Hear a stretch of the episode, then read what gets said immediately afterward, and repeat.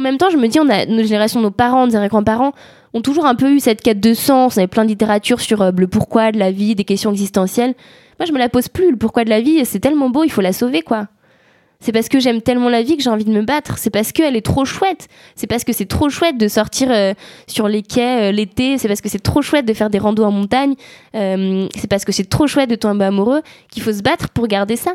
Donc en fait, moi, je suis vraiment profondément heureuse d'être dans l'action et, de dire bah, je vais faire tout ce que j'ai pu et puis bah, si j'arrive pas écoute ce sera l'histoire de, de l'humanité qui avait prévu ça Bonjour à toutes et à tous, bienvenue dans Émergence, le podcast qui présente les acteurs d'un monde plus durable. À travers ces interviews, nous espérons que vous découvrirez des parcours inspirants et des actions à entreprendre à votre échelle.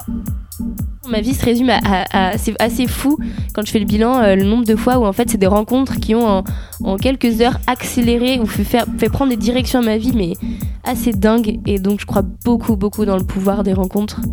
Pour ne manquer aucun épisode, abonnez-vous sur Apple Podcast, Spotify, Imago TV ou toute autre application. Bonne écoute. Bonjour et bienvenue dans Émergence. Aujourd'hui, j'ai le plaisir d'accueillir Camille Etienne. Bonjour Camille. Bonjour. Commencer, est-ce que tu pourrais te présenter ainsi que ton parcours? Alors moi, c'est Camille Etienne, comme tu viens de le dire. Euh, j'ai 21 ans. Euh, donc je fais partie des, jeunes, comme on, a l'habitude de dire, des jeunes engagés, en tout cas enfin, des jeunes conscients euh, que le monde de demain qu'on leur propose est pas spécialement glorieux et qui ont donc envie de le rendre plus beau.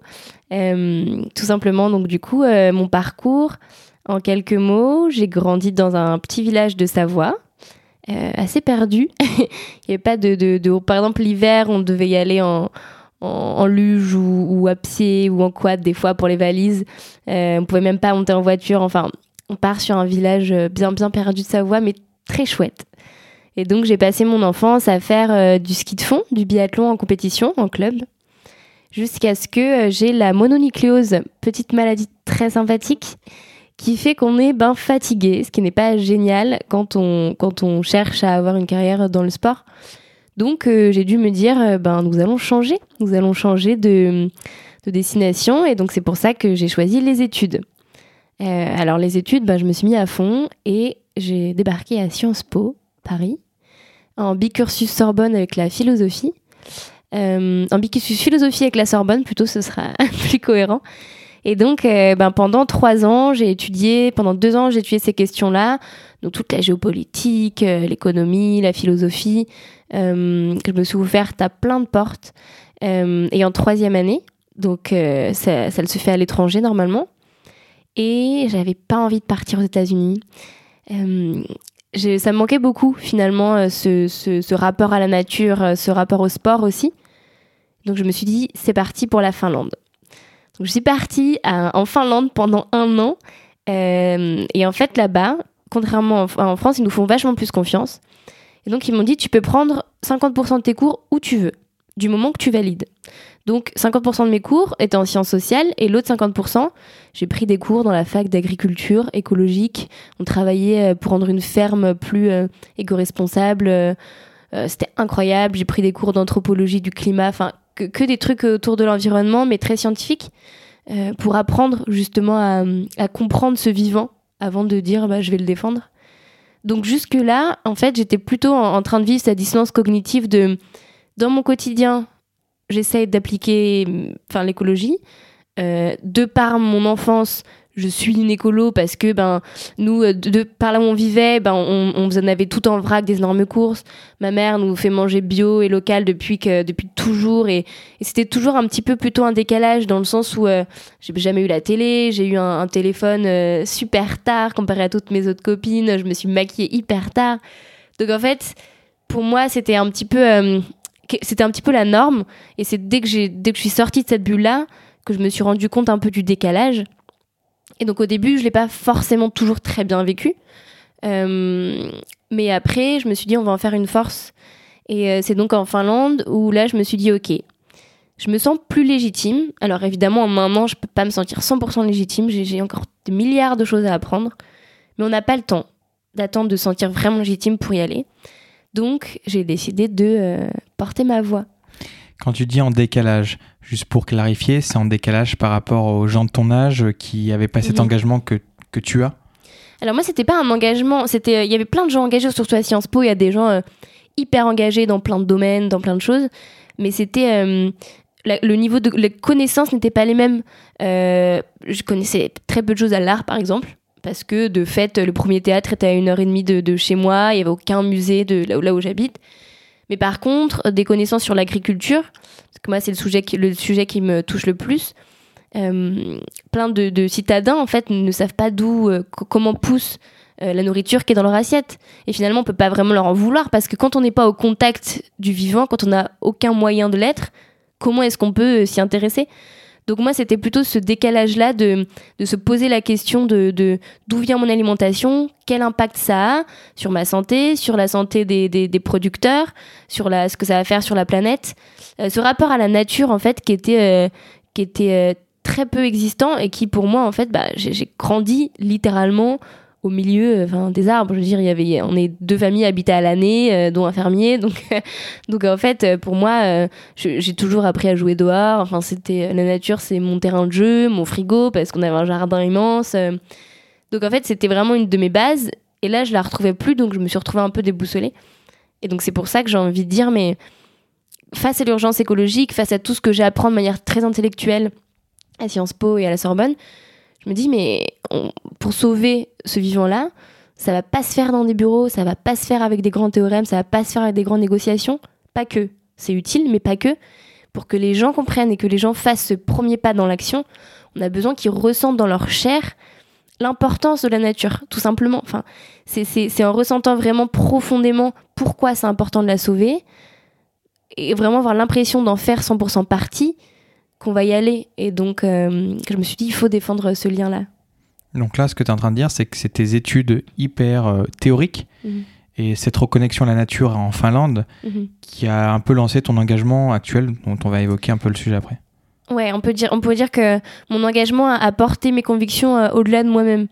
Euh, en fait, je le faisais avant beaucoup. J'ai toujours eu cette, cette grande ambition un peu naïve de dire nous allons sauver le monde. En tout cas, je voulais y participer. Et donc, moi, les questions, c'était plutôt les questions sociales. Euh, J'étais à fond. euh, Je suis allée au camp de Calais quand il y a eu la crise euh, migratoire. J'ai fait, j'ai fait plein de. J'étais à fond dans Amnesty International. J'ai créé la plus grosse antenne de Savoie. Enfin, pour moi, c'était cette question-là. C'était la question sociale qui était la priorité. Parce qu'en fait, j'avais pas conscience, je pense foncièrement, qu'il y avait un problème avec l'environnement. Parce que quand on se réveille tous les jours face à une immensité, vraiment, ma fenêtre, c'est la montagne en immense. euh, pour moi, je me sentais tellement petite face à ça que je me dis, mais la nature, elle a, elle a pas besoin de nous. Enfin, je veux dire, nous, moi, petite comme je suis, je peux pas euh, détruire ça. Ça me paraissait pas être un, réel problème. Euh, parce que je la trouvais si forte, parce que de fait que mon père soit guide de montagne et ma mère euh, euh, monitrice de ski, on avait tous les hivers, on, perdait des proches dans les avalanches, dans ce genre de choses. Et donc constamment, on nous rappelle dans le sport, dans tout ça, à quel point nous, on est limité et à quel point la nature est, est- est- est- est forte. Euh, donc je, je sentais pas en fait vraiment qu'on était en train de la perdre. Euh, donc je dirais que c'est plutôt ça.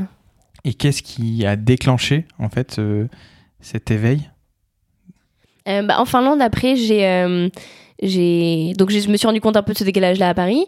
Et euh, donc moi j'appliquais mais toujours en étant un peu dans le zéro déchet manger euh, de manière très locale etc etc et, euh, en Finlande mes, amis me disaient mais c'est marrant mais tu devrais nous en parler et tout. Donc du coup ils me demandaient des conseils. Donc on se retrouvait à faire parce qu'en Erasmus on a un peu plus de temps. Donc on se retrouvait entre les saunas à faire euh, des euh, petits ateliers zéro déchet ou ce genre de choses. Et c'était assez amusant. Et ils m'ont dit mais pourquoi t'en parlerais pas aussi sur les sur les réseaux? euh, donc moi j'avais un petit compte Instagram personnel. Je me suis dit bon, c'est pas trop mon truc, mais en même temps, autant utiliser, euh, bah, autant autant y aller, autant déjà sensibiliser mes pairs. C'est-à-dire que mes, j'avais 700 amis qui me suivaient. Je dis bah autant utiliser ces 700 personnes là, leur donner des petits conseils, continuer à partager mes photos, mais euh, en dessous au lieu de marquer euh, super sunset, euh, marquer bon bah voilà recette euh, de, soupe locale ou je sais pas. Donc euh, c'est vraiment juste parti de manière hyper naïve euh, cette idée. J'avais pas du tout de plus grande ambition que ça. Et ensuite, bon, on peut voir que ça allait un peu plus vite. Tu as commencé avec Celle-là, c'est ton, ton petit compte Instagram, euh, tu es rentré euh, en France, et j'ai l'impression que là, tout s'est un peu enchaîné. Euh, tu fais partie de plein de projets. Ils sont assez nombreux, ça m'a demandé beaucoup de travail. Ah, désolé. donc tu as commencé avec ce compte Instagram, donc si je comprends bien, avec euh, tes amis, ces discussions qui t'ont poussé à faire ça. Et ensuite, tu t'es engagé dans un collectif qui s'appelle On est prêt. On est prêt, donc euh, c'est un collectif de youtubeurs. Est-ce Mhm. que tu peux nous expliquer un peu plus sur ce projet-là? Sur On est prêt ou comment je suis arrivée jusque? Les deux. Alors, parce qu'il y a, une petite, il y a un peu d'histoire entre les deux. Euh, mais en fait, ça allait très vite, mais quelque chose que je pense qui est important de, de dire, c'est que aussi j'étais prête euh, avant de vouloir. euh, alors, je dis souvent qu'il faut pas attendre de se sentir parfaitement légitime pour y aller. Je le pense toujours. Vraiment, Syndrome de l'imposteur. Voilà. Donc en fait, j'ai vraiment eu ce syndrome de l'imposteur là, qui est de dire mais qui suis-je pour porter ma voix, qui donc euh, j'osais pas le faire et voilà. Et du coup, j'ai pas osé le faire, donc j'ai pris ce temps-là, l'année en Finlande, pour vraiment grandir, savoir de quoi j'allais parler avant de le faire. Euh, et c'était un moment important, donc ça allait très vite, oui, mais ça fait, euh, ça faisait euh, 20 ans qu'en fait euh, euh, j'étais consciente de, ce, de ces questions-là, que je lisais énormément dessus, que je me renseignais énormément dessus, que j'appliquais ces conseils euh, écologiques. Donc quelque part, ça allait vite parce que j'étais alignée et que j'avais un certain nombre de valeurs que j'incarnais déjà. Euh, donc c'était plus facile pour moi. J'avais plus qu'à plus les partager en fait. Euh, mais donc du coup, ce qui s'est passé en Finlande, c'est que quelque chose aussi auquel je crois beaucoup, c'est euh, aux intuitions et, euh, et à la petite voix euh, qu'on n'écoute jamais et qui des fois est chouette. Donc j'avais été sélectionnée parmi les 100 signataires de l'affaire du siècle tirés au sort, qui avaient été invités au ministère pour parler avec De Rugy. Donc on était une centaine et j'avais pris mon billet d'avion, parce que je prenais encore l'avion à ce moment, pour rentrer vraiment littéralement deux heures avant. Je reçois le mail et je me rendais compte qu'en fait, je me suis rendu compte que je rentrais le lendemain de l'intervention, quoi. Donc je me suis dit, mais mince, trop dommage, j'ai trop envie d'y aller. En même temps, si, si je ne pouvais pas décaler mon billet, donc il fallait que je, je jette 200 euros par la fenêtre, que en tant qu'étudiante, je n'avais pas nécessairement très envie de jeter par la fenêtre. Mais je sais pas pourquoi, je- vraiment, je sentais qu'il fallait que j'aille là-bas et que c'était important, quoi. Donc je me suis dit, bon, il y a peu de fois dans la vie où on sent qu'il y a vraiment un truc qu'il faut faire et donc euh, je l'ai fait.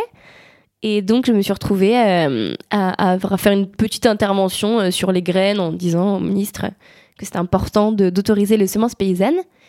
Et à la sortie de ça, j'ai croisé euh, Magali Payen, qui est donc la fondatrice d'On est prêt. Je ne savais pas du tout qui c'était.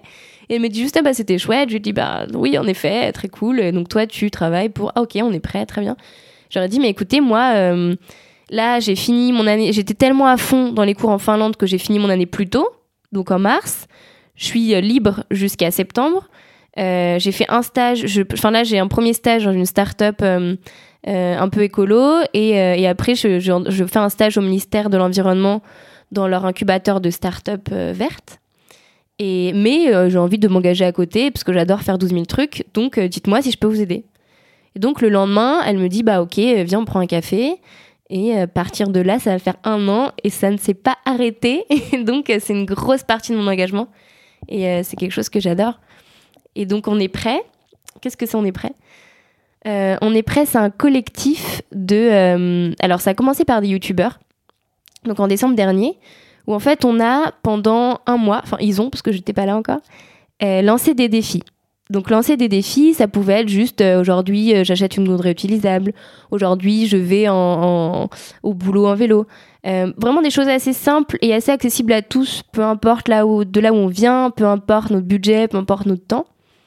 Et l'idée, c'était de dire, OK, deux choses. La première, c'était les gens sont prêts à changer leur quotidien. Donc le dernier défi, c'était l'affaire du siècle. On a porté plainte contre l'État pour une action climatique, qui a été la plus grande pétition de l'histoire de France, avec 2 millions de signataires.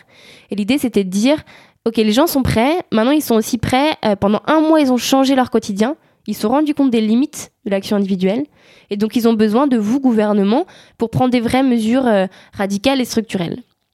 Donc ça, c'était la, la première innovation, c'était qu'on a d'abord vécu les choses dans notre chair avant de porter un message plus loin. Euh, je suis convaincue que c'est vraiment une des routes par lesquelles on, on doit passer. Et il y avait une deuxième chose, c'était de faire porter ces messages-là par des youtubeurs.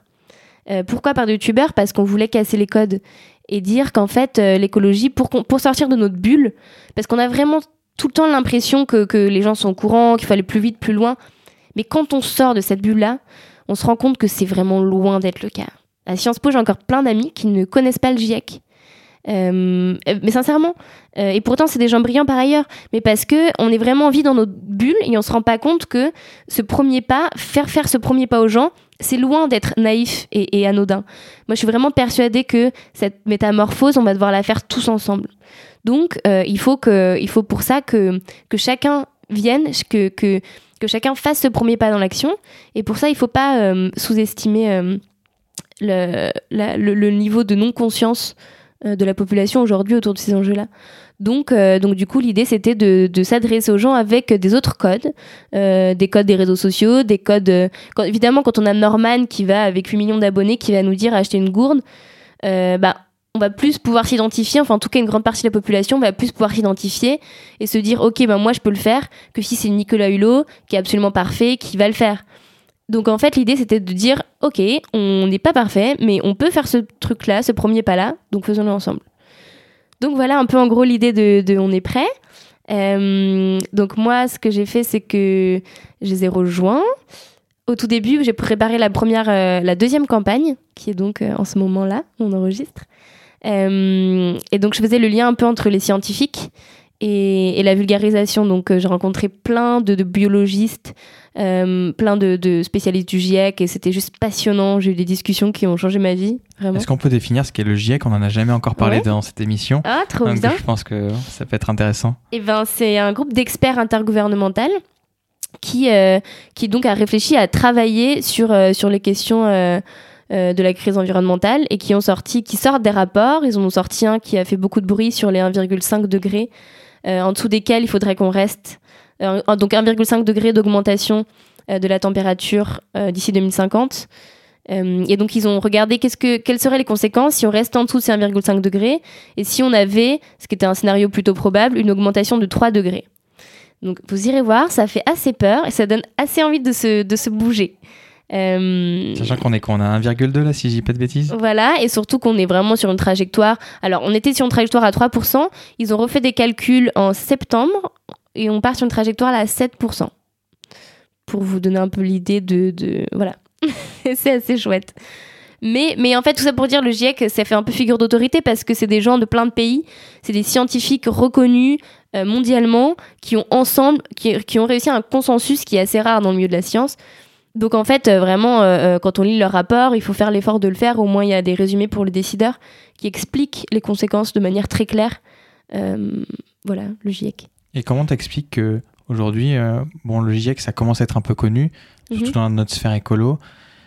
Est-ce que toi, tu vois les gens qui réagissent comme toi dès qu'ils lisent ce rapport? Parce que bon, quand tu le lis un Mhm. petit peu, tu prends une petite claque. Est-ce que tu vois que les gens autour de toi réagissent et agissent? Alors, moi, donc, le, pourquoi du coup j'ai rejoint En plus, on est prêt, ça, fait une très belle transition. Euh, je pense pas. Je pense pas que les gens, que ça fait pleurer beaucoup de monde. Et souvent, je demande en conférence combien d'entre vous ont déjà pleuré devant le rapport du GIEC. J'ai déjà eu une fois une personne qui m'a levé la main en une dizaine de conférences. Et euh, combien d'entre vous ont déjà pleuré devant un film où une personne que vous connaissez depuis deux heures, vous savez pertinemment que c'est faux, se retrouve à juste embrasser l'amour de sa vie, ou alors le petit chiot perd euh, sa maman en chienne. Enfin, je veux dire, c'est ridicule, mais ça nous est tous arrivé d'être bouleversés par une histoire. Et je suis persuadée que moi, ça va passer par là. Euh, il faut qu'on arrive à, à ouvrir d'autres canaux que le canot hyper intellectuel. Alors, c'est important d'avoir les chiffres, bien sûr, de savoir où on va, savoir pourquoi on y va. Maintenant, il faut qu'on arrive à toucher les gens autrement. Et c'est pour ça qu'avec On est prêt, je me suis retrouvée parce que hum, je vois que, que nous, ce qu'on porte, c'est aussi, euh, aussi une histoire, qu'on fait ça avec de l'humour, des fois, avec de la comédie. Euh, et donc, j'ai fait un projet avec On est prêt qui m'a beaucoup tenu à cœur, qui est euh, le Festival de Cannes. Donc, on s'est retrouvé avec euh, Adélaïde Charrier, qui est un peu la, la chef de figure, enfin, la chef de c'est un mauvais mot, chef pour for Climate, mais la figure euh, représentative en Belgique du Youth for Climate et trois autres activistes européens. En fait, on, a monté les marches du festival avec plein de célébrités trop chouettes. Et on a apporté une tribune qui avait été écrite par Cyril Dion et initiée par On est prêt. Et l'idée, c'était de dire, vous, le monde du cinéma, vous êtes les raconteurs d'histoire. Donc on a besoin de vous pour inventer le monde de demain avant de le désirer. Comment est-ce qu'on peut désirer aller vers quelque chose de beau si on n'a pas d'idée? On a besoin de vous pour nous faire rêver avec, euh, avec euh, des, potagers en, agro, en, agro, en agriculture, on a, en agroforesterie par exemple. On a besoin de vous pour euh, rêver d'un monde où, où on va consommer tous local, on a besoin de vous pour tout ça. Donc le pouvoir de l'imagination, pour moi, c'est quelque chose de, très important. Et, et, je le porte, j'espère, avec, je le porte le plus loin possible en tout cas. Donc là, c'est de porter des nouveaux récits en fait. Ouais, c'est ça, c'est la fabrique de récits, c'est c'est ça la fabrique de récits et c'est l'idée d'inventer des nouvelles histoires. Alors ça fait pas tout, évidemment, on a besoin de tout, mais je pense que c'est un, canot qu'il faut pas sous-estimer et qu'on va pas réussir à faire changer tout le monde avec des chiffres, de la peur, de la rationalité. Chez certains, ça bloque en fait de savoir ça. Chez certains, de, ça, ça met juste face à nos dissonances cognitives, qui est de dire euh, je vois l'état du monde, enfin, on, me donne des chiffres très concrets sur l'état du monde si on continue comme ça. En attendant, je vois bien que moi, je ne fais rien ou je vais pas assez vite, pas assez loin pour éviter ça. Et ça peut mettre dans une position très, en fait, très désagréable et donc pas spécialement donner envie aux gens d'y aller. Alors que quand on va nous vendre quelque chose vers lequel tendre, euh, ben moi, ça me donne en tout cas beaucoup plus envie de, envie de m'y mettre. Donc euh, il faut une part de non rationnel. On peut pas tout régler avec des chiffres. Et je dis ça tout en étant, euh, euh, enfin vraiment l'intellote de base qui, fait des études supérieures à Sciences Po, à la Sorbonne, qui fait la HEC. Enfin, je suis consciente que c'est important, mais ça fera pas tout. Il faut qu'on sorte de, nos bureaux. Il faut qu'on sorte de nos cerveaux un petit peu pour pour parler autrement. C'est une parfaite transition parce que tu, tu racontes aussi des récits. tu es conférencière tu as fait des conférences telles qu'une TEDx. Mhm. Aussi, tu as fait des conférences euh, pour euh, des grands groupes tels que la banque JP Morgan. Mhm. Toi qui fais ces récits qui, qui racontent, euh, bah, on va dire, des. J'arrive pas à l'expliquer, des nouvelles histoires pour nous projeter dans un autre monde. quelles sont les réactions des gens? Est-ce que tu peux voir justement que ce récit a un impact et plante des graines dans la tête des gens? Bah, C'est ce que j'espère en tout cas. ce que je m'efforce de faire. Donc c'est vrai que alors c'est pas évident ma position parce que en effet j'ai fait des, donc j'ai commencé par faire un TEDx sur l'agriculture. Euh, en fait j'avais un message. Euh, je voulais raconter en sortant de la Finlande j'étais personne. J'étais personne. On n'est pas défini par le fait qu'on fasse ou non des conférences, mais j'étais pas connue dans le monde de la conférence en tout cas. Et, euh, j'avais vraiment ce message-là. Ça fait un an que, de, de par mon histoire, je, je m'étais enfin un petit peu réconciliée avec l'endroit d'où je venais. Hyper agricole, hyper nature. Et, euh, et ce monde-là, euh, très que j'ai découvert à Sciences Po, à Paris, euh, un peu plus des paillettes. Et j'étais toujours un peu entre les deux. Et là, je me suis dit, ok, en fait, il y a un moyen, il y a un endroit pour que les deux se rencontrent et pour que vraiment j'y trouve ma place, qui est d'aller porter ce message, donc mon histoire, de là d'où je viens, ce message, mais avec les codes de cette société-là, en reprenant leurs codes pour être entendu, pour avoir une tribune. Donc au lieu d'aller euh, bloquer leur siège, et, c'est très bien qu'il y en ait qui le fassent, mais moi je me suis dit, ok, peut-être qu'on on, m'ouvre une porte là, on m'ouvre à ce réseau-là, je me retrouve dans des soirées comme ça, je me retrouve dans des, dans des, moments, dans des événements, utilise-le, utilise-le euh, pour faire euh, la théorie du cheval de Troie, la stratégie du cheval de Troie. Donc j'adore, j'adore avoir ce challenge-là qui est, par exemple, quand je suis allée au Ritz, je suis allée à JP Morgan, et c'est des gens qui à la base n'en ont je vais pas dire qu'ils en ont rien à faire, mais c'est évidemment pas ceux qu'on pense les plus concernés. Euh, donc quand j'arrive devant, il y avait le 200 plus grands banquiers français. Ils faisaient un séminaire sur, euh, sur la finance de demain. Et là, euh, petite surprise, Camille qui vient vous raconter pendant 20 minutes à la place de la pause café l'histoire de l'agriculture. Bon, j'étais assez mal partie au début. Mais finalement, j'ai senti que j'ai réussi à en toucher beaucoup et qu'il y en avait au début qui étaient encore en train d'envoyer leur mail sur leur téléphone et que petit à petit je voyais les téléphones se ranger dans les poches. J'ai vu quelques sourires et euh, j'ai eu beaucoup d'ajouts euh, de demandes LinkedIn, mais j'ai eu aussi surtout euh, surtout des, des, belles rencontres à la fin et des gens qui m'ont dit mais merci d'avoir d'avoir ouvert cette porte là. Alors peut-être qu'il y en a les trois quarts qui en ont rien à faire, qui ont déjà oublié ce moment-là, mais s'il y en a deux de ce monde-là qui j'ai planté une graine et qui vont avoir plein d'autres graines qui vont être plantées par d'autres choses, d'autres conférences, d'autres rencontres, euh, d'autres prises de conscience, et que ça va aboutir justement à, ouvrir d'autres portes, ben je me dis c'est ces gens-là en fait qui ont aussi un pouvoir énorme parce qu'ils ont un pouvoir financier très clairement. Donc c'est des directeurs de gros fonds d'investissement qui vont pouvoir investir dans des projets euh, qui vont aller dans cette transition.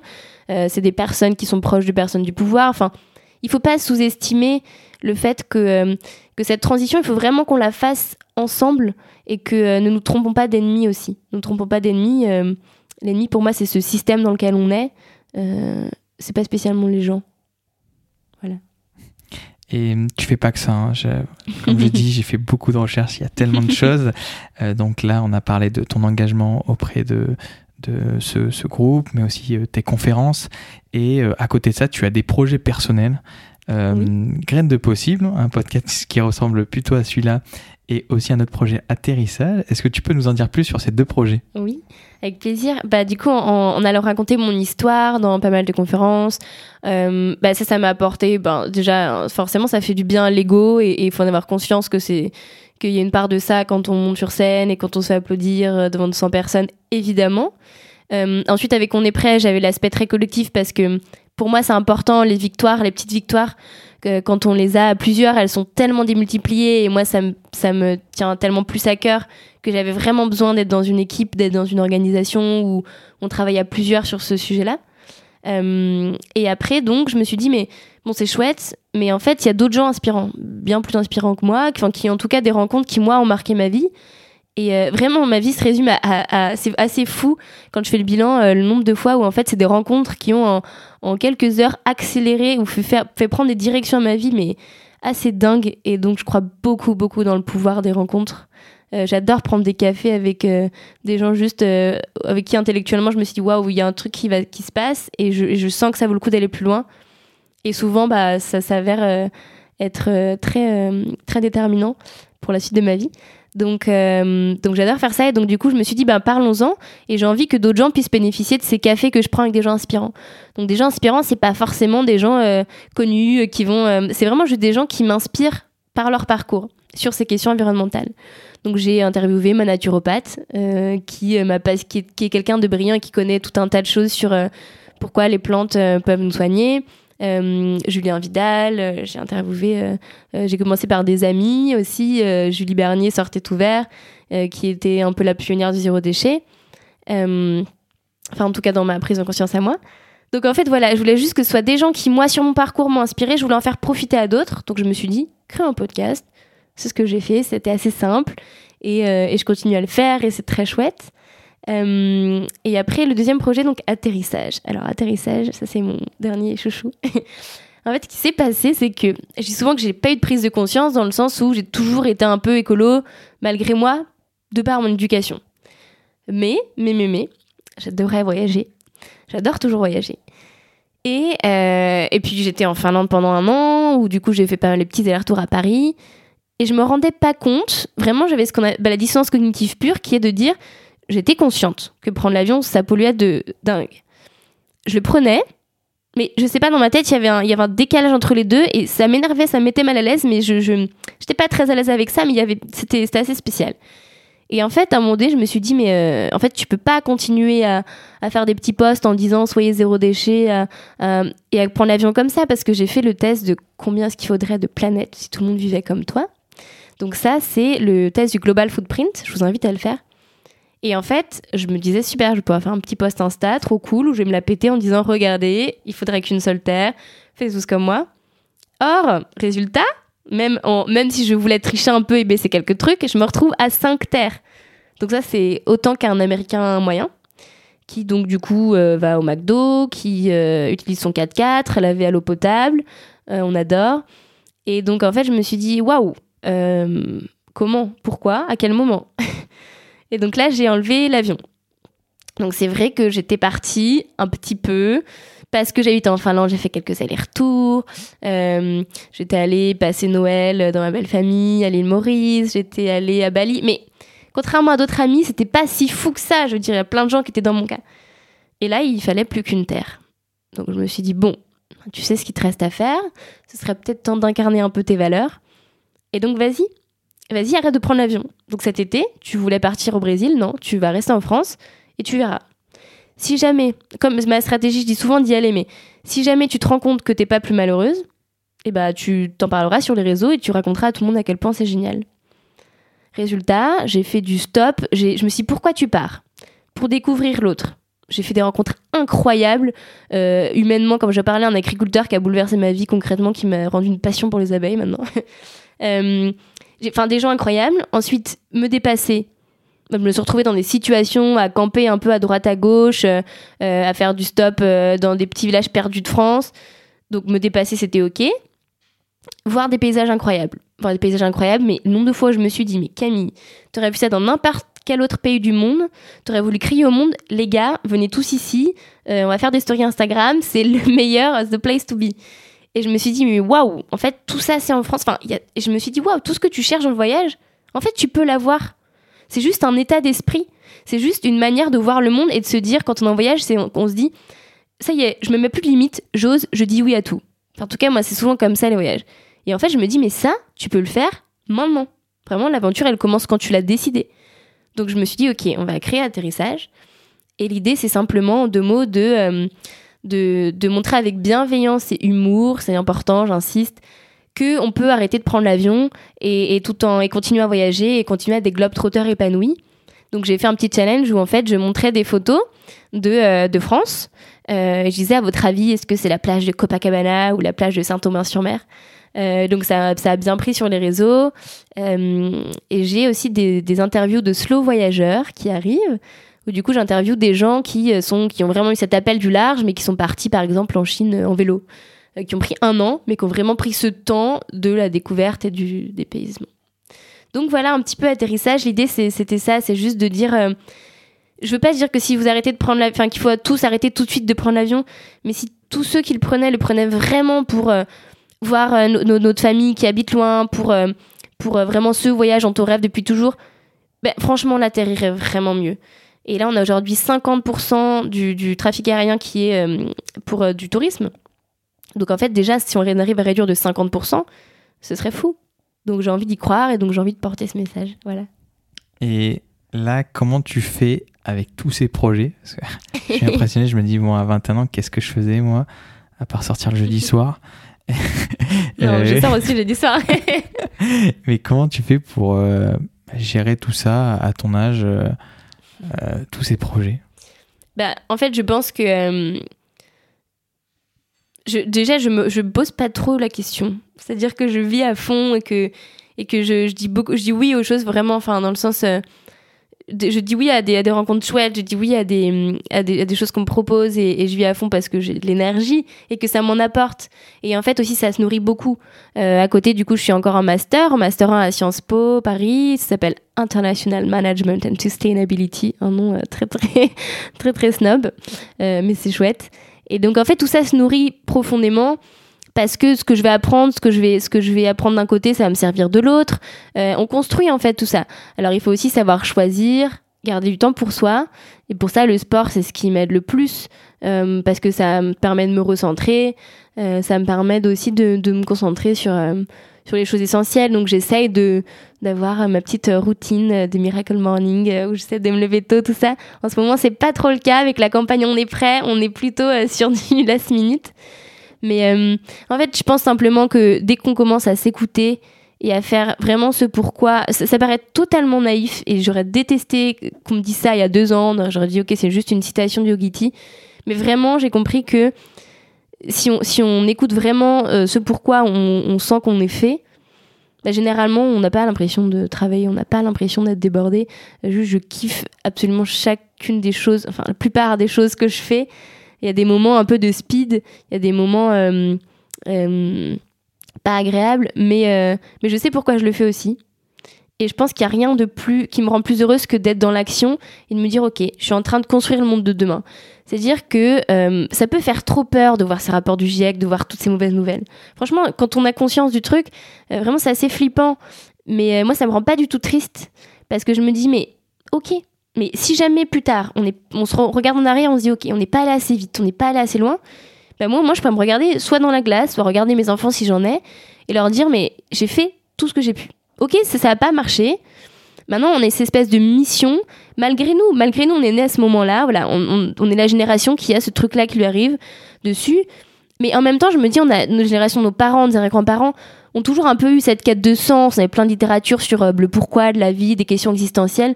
Moi, je me la pose plus. Le pourquoi de la vie, c'est tellement beau, il faut la sauver, quoi. C'est parce que j'aime tellement la vie que j'ai envie de me battre. C'est parce qu'elle est trop chouette. C'est parce que c'est trop chouette de sortir euh, sur les quais euh, l'été. C'est parce que c'est trop chouette de faire des randos en montagne. C'est parce que c'est trop chouette de tomber amoureux qu'il faut se battre pour garder ça. Donc en fait, moi, je suis vraiment profondément heureuse d'être dans l'action. Et, et de dire bah, je vais faire tout ce que j'ai pu et puis bah, si j'arrive pas, écoute, ce sera l'histoire de, de l'humanité qui avait prévu ça. Maintenant, euh, allons-y, allons-y, essayons et, euh, et je vous promets que vous pouvez être heureux en le faisant. Donc voilà. Et donc, t'es fait pourquoi C'est quoi l'avenir de Camille? L'avenir de Camille, euh, j'adore raconter des histoires. Euh, je pense que c'est important aussi, ça, ça me permet de dire une chose cool, c'est, enfin qui me paraît cool, c'est qu'en fait il faut pas qu'il y ait que ça aussi. Donc, euh, parce que sinon il y a presque un truc un peu malsain de se dire si l'intégralité de ce pourquoi je vis, c'est l'environnement et l'écologie, etc. On a presque enfin inconsciemment intérêt à ce que ça ne se résolve jamais parce qu'on n'existe que par ça.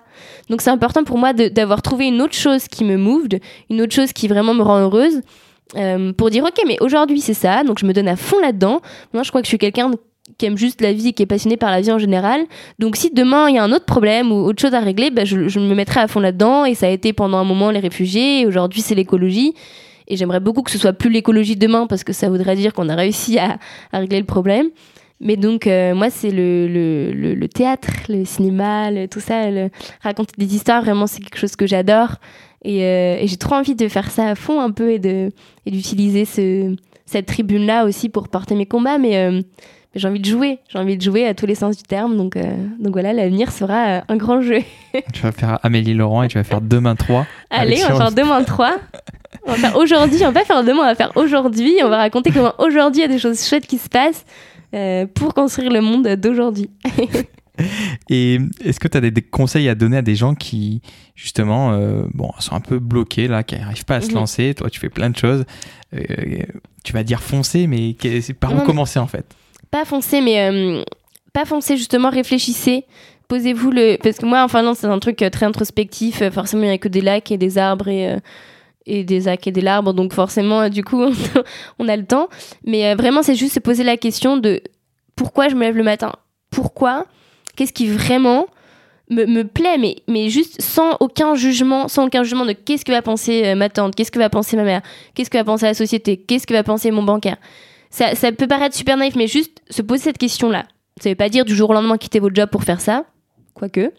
Mais euh, ça veut dire juste au moins être conscient de ce qui nous rend profondément heureux. Euh, et après, moi ce que je pense, c'est qu'il n'y a pas du tout une seule manière d'agir. J'aime bien dire qu'il y a une biodiversité d'actions possibles, dans le sens où en fait, il a pas. Enfin, moi je respecte totalement ceux qui euh, euh, ont envie d'aller euh, bloquer des ponts, ceux qui ont envie d'aller manifester dans la rue, ceux qui ont envie de, d'ouvrir une start-up pour regarder quelle va être l'énergie de demain, de ceux qui ont envie d'ouvrir une petite boulangerie locale très chouette, euh, fait avec des paysans du coin, de ceux, celles qui ont envie de lancer sa marque de bijoux éthiques. Peu importe, en fait, juste faites ce qui vraiment vous donne envie de vous lever le matin et faites-le pour avancer ensemble euh, dans cette bonne direction. En fait, osez faire ce pas de côté face à euh, la norme, face au demain dans lequel on nous vend, pour ensuite y aller.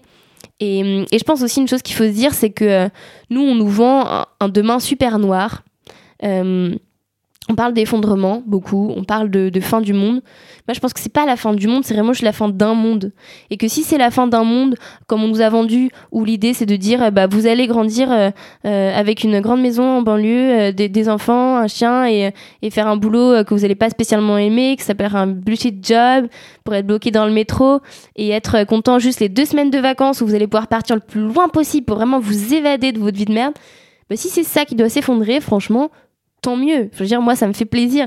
Euh, on a presque une opportunité de se poser autour de la table et de se poser la question c'est quoi le monde qu'on veut pour demain? Donc, c'est une chance aussi. Donc, il faut, il faut oser se poser cette question-là. Il faut oser euh, vouloir un monde meilleur. Euh, et vouloir un monde meilleur, c'est pas un truc complètement naïf, c'est un truc euh, réaliste. C'est à nous de le faire, c'est à nous de l'écrire ensemble. Donc, donc juste allons-y. Donc oui, foncez, mais en sachant pourquoi et en sachant où vous allez. Je dirais. Et maintenant, on arrive dans les dernières questions. Ah, C'est parfait parce que tu vas nous donner plein de conseils lecture. j'espère. Quels conseils donne- lecture donnerais-tu à nos auditeurs justement pour peut-être les faire agir euh, ou réagir ou- Euh, un livre très. ben, en fait, j'ai j'ai ma bibliothèque en même temps que je vous parle. Alors, en livre très concret, je dirais. euh, bah, je vais faire la pub pour mes amis, mais parce que vraiment, je les trouve trop chouettes. Euh, Julie Bernier qui a sorti un livre qui s'appelle.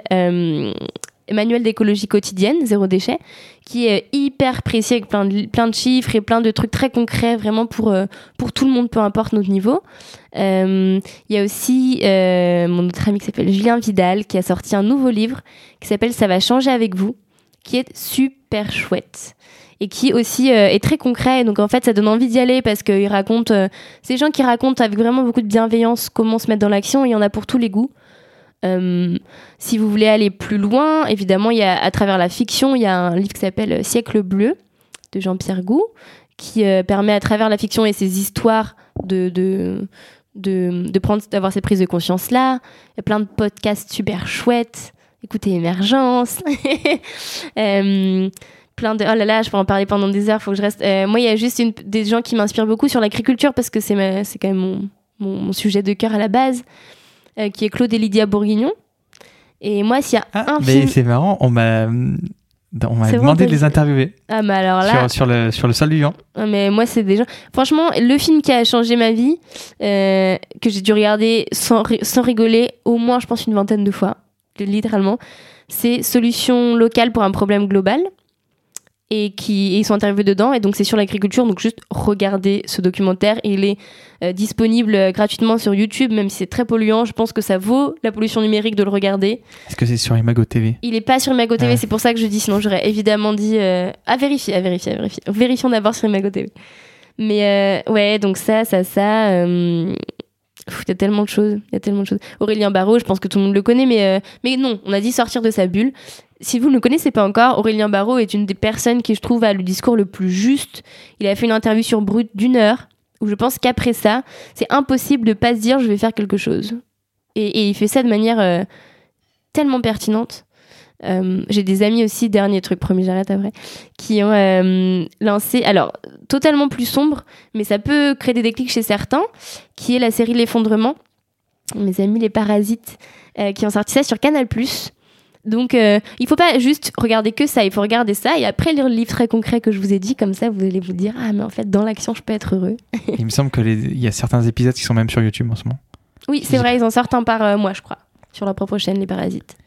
Et on va essayer de les interviewer en plus. Trop cool. Qui aimerais-tu écouter dans ce podcast? Euh, qui j'aimerais. Bah, Claude et Lydia Bourguignon, j'aimerais beaucoup. Ah, C'est dans Euh, la Toulouse. J'aimerais bien écouter. Ah, trop chouette comme question ça. Euh, mais moi, des artistes, mettez-moi des artistes un peu euh, différents. euh.